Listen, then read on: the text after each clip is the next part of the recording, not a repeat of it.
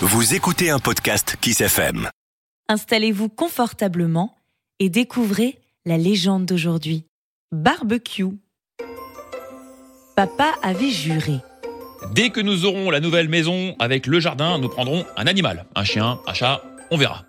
Alors, ce dimanche-là, Théophile s'est campé devant son père et il a demandé C'est aujourd'hui qu'on va acheter un chien au refuge, dit papa.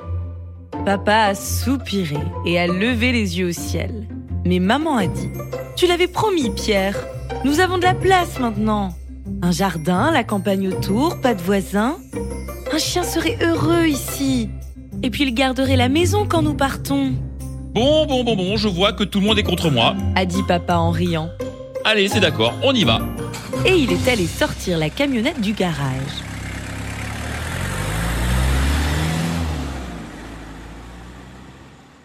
À la fourrière, le monsieur a demandé Vous voulez plutôt un chien ou plutôt un chat?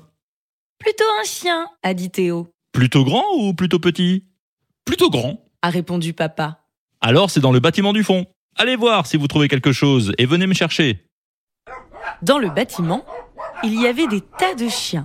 Des vieux, des jeunes, des laids, des beaux, des qu'on connaissait comme les boxers ou les bergers allemands, et des qu'on ne connaissait pas avec des petites pattes courtes et de longs poils, ou avec des longues pattes et des petits poils courts, ou alors avec tout de court, ou avec tout de long.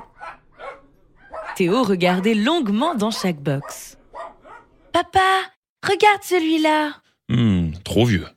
et celui-là. Ah, il a l'air méchant. Par contre, celui-ci... euh, Bah non, il est affreux. Et puis Théo s'est arrêté pile. Papa, viens voir, vite, viens voir celui-là. Papa commençait à en avoir marre de tous ces chiens. Il est arrivé en traînant les pieds. Il a regardé d'un air maussade au fond du box, et puis il a murmuré. Sapristi. Mais qu'est-ce que c'est que ça? Bah, c'est un chien, vert et bleu, a répondu Théo. Au fond de la cage, il y avait une drôle de bête. Elle était, comment dire, verte avec des zébrures bleues et puis une longue queue dentelée qui traînait par terre, de grosses pattes derrière et des petites devant. C'est peut-être un kangourou? A chuchoté Théo, Je ne pense pas. a dit papa. Les kangourous n'ont pas d'ailes dans le dos. Et puis, il n'a pas de poche sur le ventre. Le drôle d'animal les regardait avec de grands yeux bleu marine, un peu larmoyants, et il tremblait du bout de sa queue pointue jusqu'à sa barbichette bleue. Théo l'a appelé doucement. Psst, psst, viens me voir. La bestiole est venue jusqu'au barreau en quelques bonds et s'est mise à leur lécher les mains à grands coups de langue râpeuse. Alors, vous avez trouvé quelque chose? A demandé le monsieur du refuge qu'on n'avait pas entendu arriver. Eh bien, c'est-à-dire, nous nous demandions, mon fils et moi, ce, ce- cette, euh, ce- cet animal-là, qu'est-ce que c'est au juste?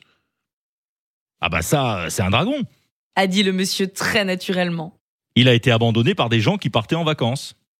Un dragon? a répété Théo. Un vrai? Ah oui, euh, le vétérinaire est formel. C'est une pure race. Il est très beau et très affectueux. On lui a fait tous ses vaccins, son tatouage. Et si vous le voulez, eh, il est à vous. On le prend, dit papa a demandé Théo. Euh, A fait papa. T'avais promis Papa a regardé le dragon qui lui léchait les doigts consciencieusement. Il a haussé les épaules et il a murmuré. bah, après tout.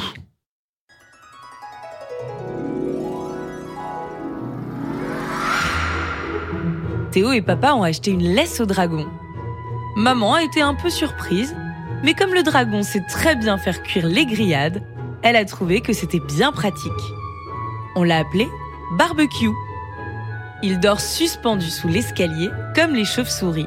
Il mange des croquettes pour dragon et il est très propre.